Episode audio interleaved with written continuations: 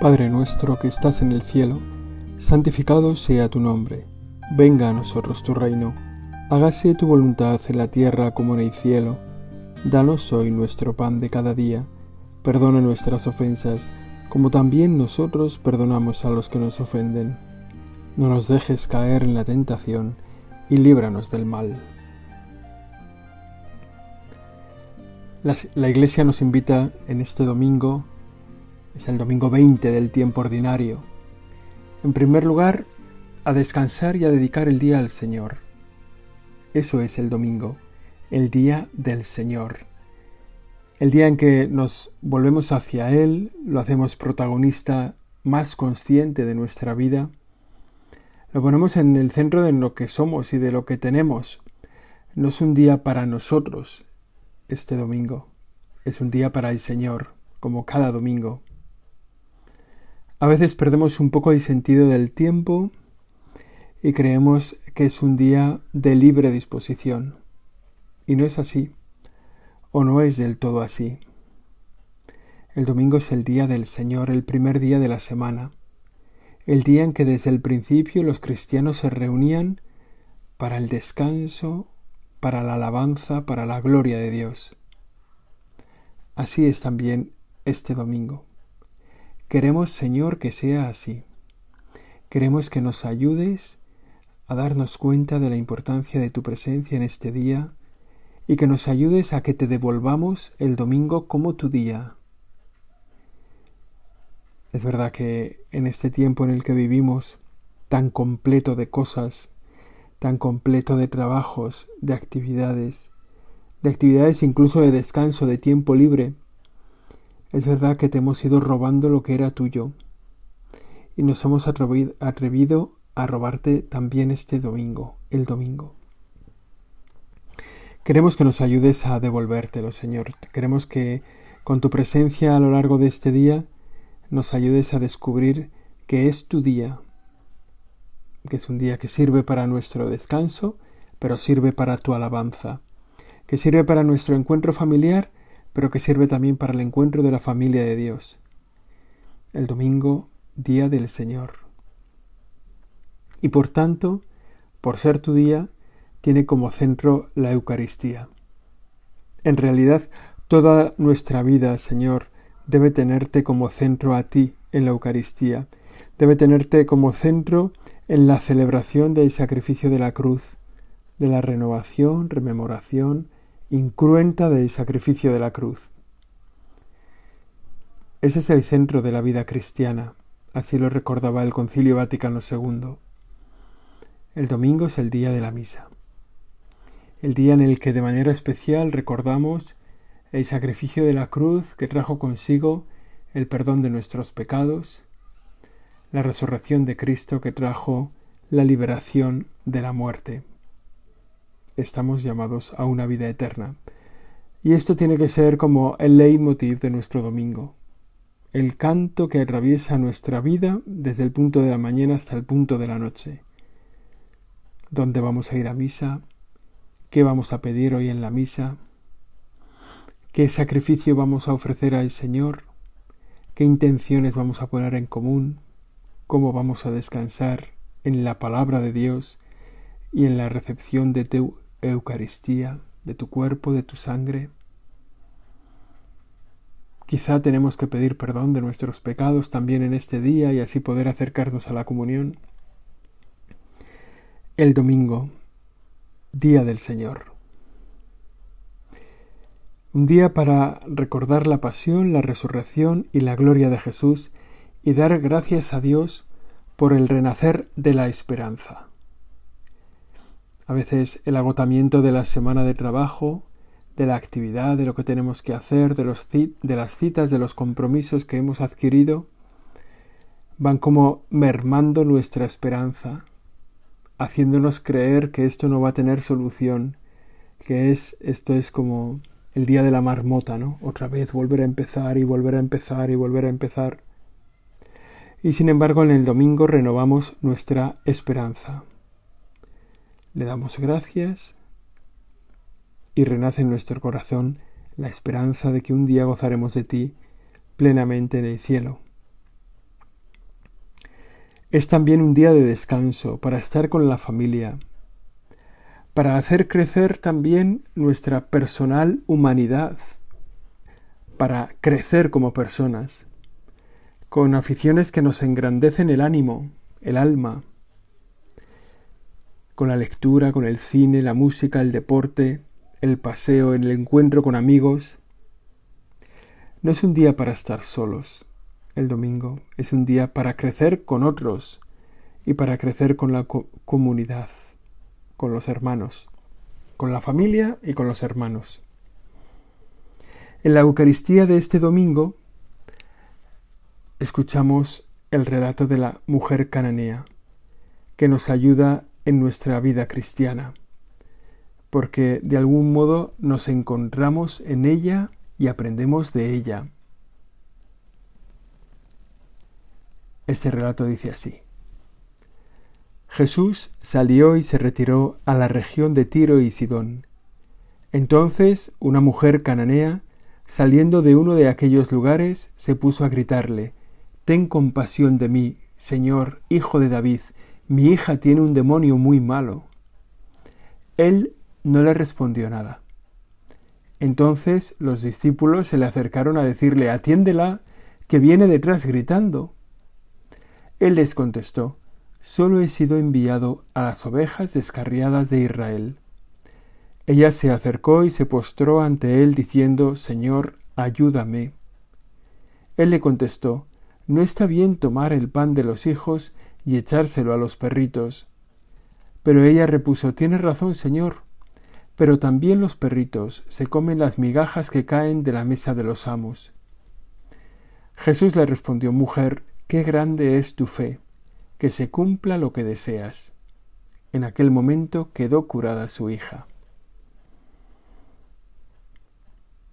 Es un relato que se nos hace duro y sorprendente, porque el mismo Jesús al que vimos compadecerse de sus seguidores que tenían hambre en el Evangelio del domingo hace un par de semanas quizá, y estaban en descampado, hoy le vemos negando la ayuda y la curación a una a la hija de una mujer cananea, negando la ayuda a una persona que intercede por otra. ¿Cómo nos sorprende, Señor? ¿Cómo nos sorprendes cuando no nos das de entrada lo que te pedimos? Cuando nos haces perseverar en la petición, en la oración, cuando nos haces encontrar el hueco, la oportunidad de pedir algo. ¿Cómo nos sorprendes? Pero quizá convendría ir antes al principio de la historia. Una mujer con una hija endemoniada acude a pedir ayuda al Señor. Señor, aquí nos das, en este Evangelio, en esta palabra tuya, nos das una primera enseñanza importante, que vale la pena que fijemos fuerte en nuestro corazón, porque es tan necesaria, tan importante. La enseñanza de que todos nosotros, cada uno de nosotros, somos intercesores de las necesidades de los otros. Todos podemos pedir para otros, y así suele ser nuestra oración. Señor, cada vez que nos encontramos contigo, te presentamos a otros. Es obvio que primero pedimos por los más cercanos, esta madre por su hija, como todas las madres, quizá porque están más atentas o porque son más sensibles a las necesidades de sus hijos, pero todos pedimos en primer lugar por los que queremos, por aquello que queremos también, las personas a las que queremos, las cosas que queremos, un trabajo, un examen, la salud, quizá una relación mejor. En nuestra oración están aquellos a los que amamos y aquellas cosas que amamos. Y son muchas veces el centro de nuestra petición, bien lo sabes, Señor. En este caso, una mujer intercede por su hija y aquí también unos discípulos interceden por esta mujer. Con esas palabras, ¿no? Atiéndela, que viene detrás gritando. Quizá es un motivo un poco espúreo, ¿no? Dile algo, que es que si no nos va a aburrir toda la tarde. que nos va a dejar cansos de oírle. Ayúdale. Pero bueno, el papel primero de la intercesión. Recordar que somos todos intercesores, que todos podemos pedir por todos, que es parte de la misión que se nos ha confiado en ese bautismo en el que nos fue conferido, digamos, el sacerdocio común de los fieles. El sacerdote, que es el mediador entre Dios y los hombres, todos nosotros, todos bautizados, somos mediadores entre Dios y los hombres. Todos nosotros, bien lo sabes, Señor, acudimos tantas veces pidiéndote el bien para los demás. Lo hacemos también ahora, en este tiempo de oración. Te pedimos por todas las personas que llevamos en el corazón. Te pedimos por nuestras familias, por los que dependen de nosotros, por la familia en la que hemos nacido o por la familia que hemos formado. Te pedimos por los padres, por los hermanos, por los hijos, por los nietos, quizá por los bisnietos, por nuestras familias, por los que tenemos cerca. También como miembros de esta familia de cristianos que somos, esta comunidad de creyentes, pedimos a Dios por el Papa, que siempre lo dice, cada vez que te encuentras con Él te dice, rece por mí. No olvidáis, no olvidéis rezar por mí. El Papa, también por los que le ayudan, los que tiene cerca, los que le aconsejan. Pidamos por ellos para que estén cerca de Dios, para que escuchen la voluntad de Dios, para que puedan proponer al Papa las soluciones que Dios nos está ofreciendo, le está ofreciendo para cada circunstancia, para cada dificultad. Pedimos también en este día por los sacerdotes más cercanos a nosotros. Quizá con el Papa hemos estado, a lo mejor no, pero, pero con los sacerdotes sí que hemos estado, sí que estamos habitualmente. Porque son amigos, porque son conocidos, porque son de la parroquia, porque tenemos un familiar que es sacerdote. Pedimos también por los hermanos de comunidad cristiana, por la gente de cerca de nuestra parroquia, por los que van a nuestro grupo de formación cristiana o de oración o de adoración, por nuestro grupo de alabanza. De manera especial pedimos, Señor, por los cristianos perseguidos. Cuando pedimos por los demás, hacemos uso del sacerdocio bautismal, mediación entre Dios y los hombres. Además, los cristianos nos sentimos también un poco comprometidos con todos. O sea, no solo pedimos por nuestra familia, por razones de sangre, o por nuestra familia espiritual, por los cristianos, por razones de bautismo. Somos responsables de todos, somos un poco, estamos un poco comprometidos con todos. Ayúdanos a traer a nuestra oración, Señor, a todos con los que nos encontramos cada día, porque a todos, Señor, tú los has llamado al cielo, que nos importen todos, que nos importen todas las almas con sus cuerpos, que nos importen todas las personas que nos rodean, que nadie nos sea indiferente, que el sufrimiento no pase a nuestro lado sin que nosotros nos demos cuenta. Todos están llamados al cielo, todos están llamados a la vida cristiana, por tanto, por todos tenemos que rezar. Te pedimos, Señor, danos un corazón grande, en el que quepan todos los que me has dado, para que amándolos pueda pida para cada uno lo que tú les quieres dar. Hazme, Señor, intercesor consciente y constante.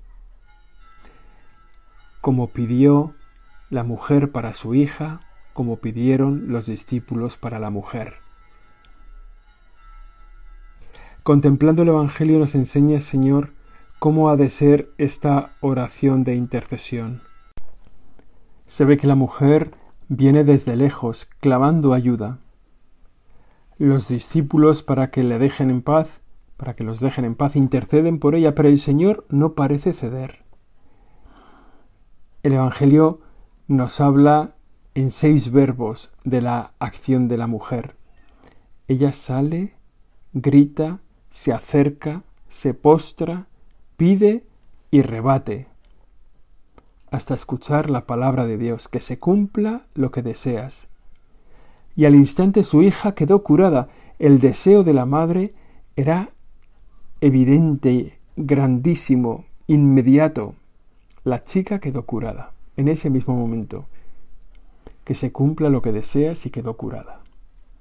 En esos verbos, el salir, el gritar, el acercarse, el postrarse, el pedir, el rebatir, nos encontramos a una madre tenaz que nos enseña a nosotros a rezar, nos enseña a nosotros a salir de nosotros mismos, a gritarle al Señor, a postrarnos, a adorarle, pedirle y pedirle con intensidad y pedirle con perseverancia, con cabezonería.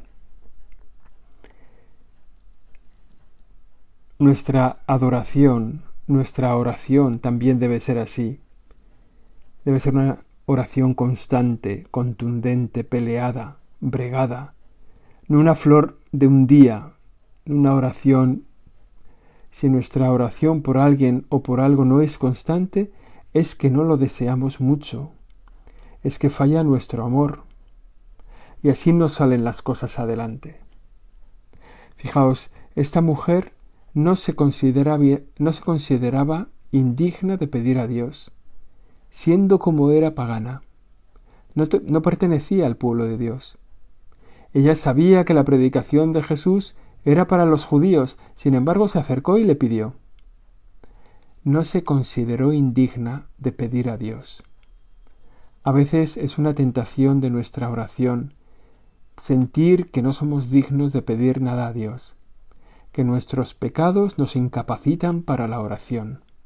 Es una mala tentación. Lo hemos dicho algunas veces, el demonio no le interesa tanto que caigas como que permanezcas caído.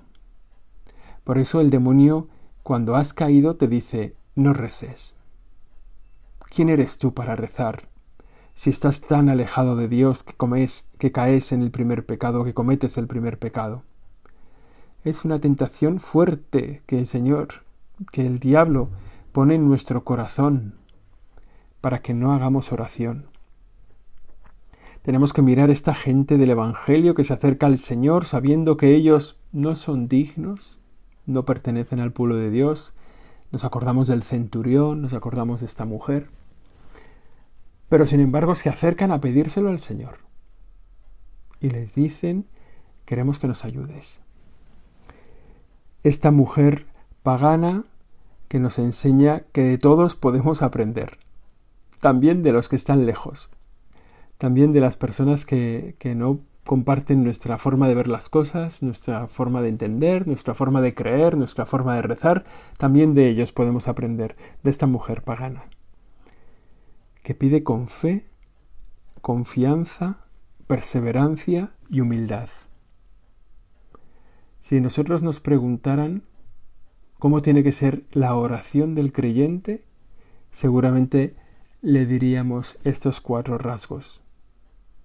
Una oración con fe, una oración confiada, una oración perseverante y una oración humilde.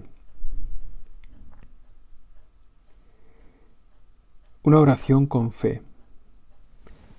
Cuando la mujer se acerca al Señor, le reconoce, le trata como Señor, Hijo de David. Reconoce delante de quien está. Está delante del Hijo de David, está delante del Señor. Señor, Hijo de David. Nosotros muchas veces empezamos nuestra oración con la contemplación del Señor. Señor, creo que estás aquí. Señor mío y Dios mío, con esas palabras del apóstol Tomás. Comenzamos nuestra oración diciéndole a Dios, Padre nuestro que estás en el cielo. Ponemos, ponemos rostro, ponemos nombre a la persona con la que dialogamos. Haznos conscientes, Señor, aumenta nuestra fe la fe en tu presencia en este tiempo de oración. que realmente sea un encuentro contigo, que sea un encuentro contigo, Padre nuestro, contigo, Señor y Dios mío, que sea un encuentro contigo, Señor, Hijo de David, como esta mujer, y que sea un encuentro con confianza, con confianza. Mi hija tiene un demonio muy malo. Y con esa confianza de saber que está delante de quien todo lo puede, le pide la curación, la salvación. Con confianza, con perseverancia cuando llega la dificultad. No estoy hecho para ti, no tengo un mensaje para ti, no tengo palabras para ti me tengo que dedicar a los hijos de Israel, al pueblo de Dios, que está extraviado, que vive como oveja descarriada, sin pastor. Y entonces la mujer nos enseña a encontrar el hueco, a buscar el hueco para la oración. Bueno, no te pido lo que hay encima de la mesa, no te pido que me alimentes a mí la primera, no, simplemente te pido que me des los restos. Qué audaz, qué mujer tan lista, cómo encontró el hueco del Señor, el, hueco para entrar en el corazón de Dios y descansar en ese corazón. También así tiene que ser nuestra oración. ¿eh?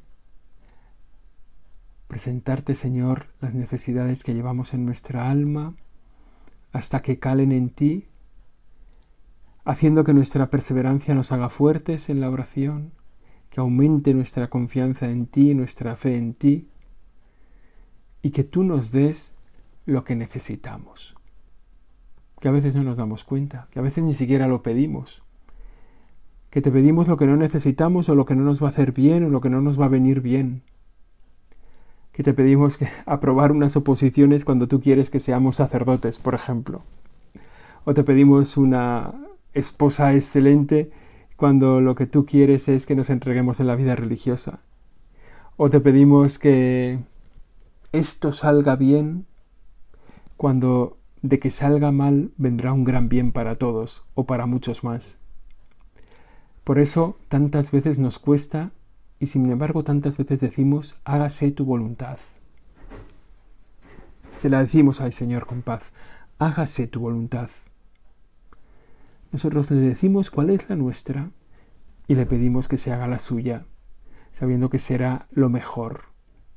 Confianza, perseverancia y humildad, ponernos en nuestro sitio. No le pedimos las cosas de pie al Señor. Sabemos que hay tanta la distancia entre lo que es y lo que somos. Sabemos que Él ha hecho todo su empeño por salvar esa distancia con la encarnación de Jesús pero sabemos al mismo tiempo que esa distancia es infinita, que Dios está cerca, que Dios está dentro, que Dios habita en nosotros y al mismo tiempo que la mirada a Dios es una mirada arrodillada, es una mirada de adoración. La más apropiada a nosotros es la que se da cuenta de la distancia infinita que hay y agradece la cercanía infinita de Dios con nosotros. es la oración perfecta de esta mujer. Una fe, con, una oración con fe, con confianza, con perseverancia, con humildad. Una oración perfecta.